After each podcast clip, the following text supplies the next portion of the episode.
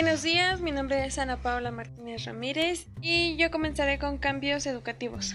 Aquí voy a citar a mi compañera Barquera Hernández María Fernanda, que dice, un cambio educativo va más allá del deseo o la voluntad, implica planeación, metodología, pero a pesar de ello, sus posibilidades siempre no son inciertas. Bueno, mm, yo pienso que no sé, no, no creo, porque en la educación siempre va a haber cambios. Y pues nosotros como estudiantes nos tenemos que acoplar a ellos. Y tenemos que buscar lo mejor que podamos para nuestro beneficio educativo. Bueno, a continuación, los cambios educativos a nivel global.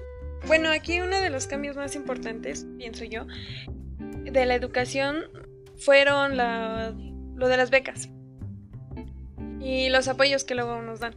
Bueno, porque pues, en realidad sí nos ayudan bastante a, que continuemos con nuestros estudios y no los abandonemos, ya que no es mucho lo que nos dan, pero sí nos super ayudan.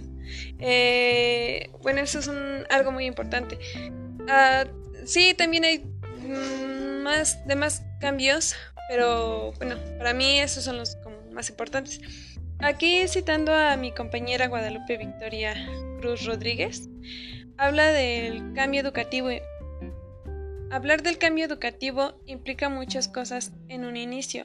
Hay que tratar de conceptualizar qué es un cambio educativo. Bien, un cambio educativo se trata de un concepto que implica dos elementos psicoafectivos inherentes al mismo, esperanza y frustración. Ah, bueno, continuamos con los cambios educativos a nivel global.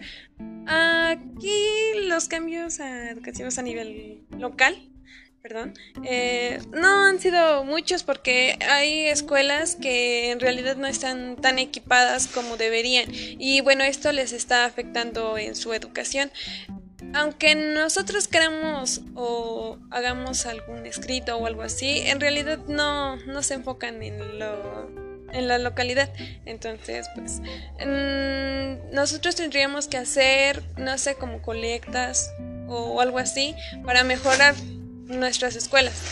Solamente así podríamos ir mejorando, porque pues esperar algo en realidad del gobierno no es muy bueno que digamos. Bueno, a continuación, los cambios educativos a nivel regional. Aquí no han sido muchos ya que mm, que nada los alumnos como que se empiezan también a desapegar de la escuela, no les interesa y los mandan casi por obligación a la escuela, pero tampoco los maestros hacen algo para que los alumnos se interesen más. Entonces, pues aquí hay muchos conflictos con ello y pues en realidad tampoco mandan como muchos apoyos o les realizan estrategias. Entonces, pues ahí hay muchas fallas.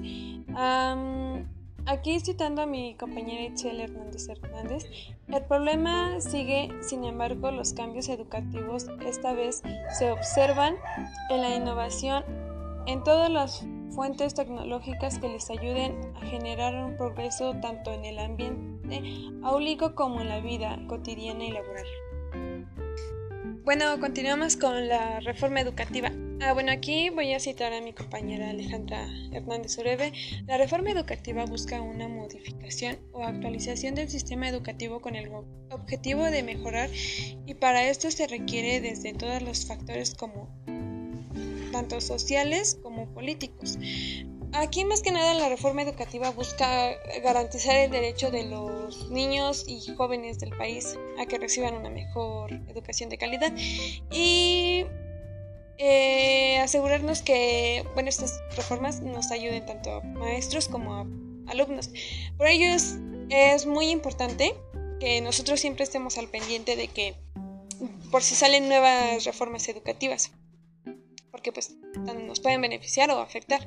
Eh, bueno, también voy a citar a mi compañera Perla García Morales Sánchez. La reforma educativa más reciente es con el sexenio del 2018 al 2024 del presidente Andrés Manuel López Obrador.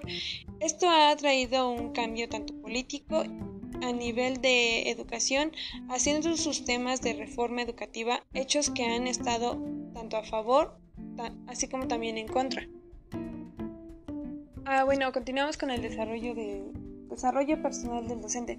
Bueno, aquí el maestro siempre tiene que ser constante con su profesión y tiene que, bueno, sabe que tiene que tener cambios y actualizaciones constantes para su mejora.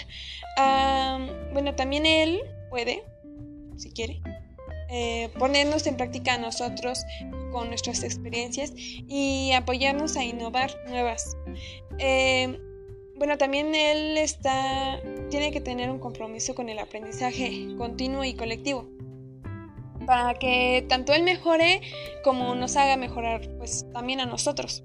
Eh, bueno, aquí citando a mi compañera Arandi Paola Moreno, el docente realmente es importante en el ámbito educativo.